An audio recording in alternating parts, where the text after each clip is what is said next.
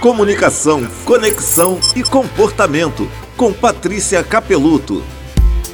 Tem momentos nos diálogos que ele começa a ficar desconfortável para outra pessoa. E a gente percebe isso através de sinais que ela nos dá. Eu vou resumir esses sinais em duas palavras: silêncio e agressividade. É aquele momento em que ela começa a ficar muito quieta, só respondendo com aham, aham, com cara de indiferença, ou então aqueles momentos em que a voz começa a ficar aguda, estridente, alta, as palavras mais ríspidas. Nesses momentos, não adianta você continuar falando. Essa pessoa não tem mais disponibilidade para te ouvir. A cabeça dela tá cheia de caraminhola, pensamento acelerado, incômodo, a anos-luz de distância dali. Ela não está mais te escutando. É preciso parar e verificar o que está acontecendo. Se tem alguma dúvida, se tem algum desconforto, algum ponto que precisa ser alinhado. Só depois disso vocês retomam, para que seja mais produtivo e para que seja um diálogo de fato.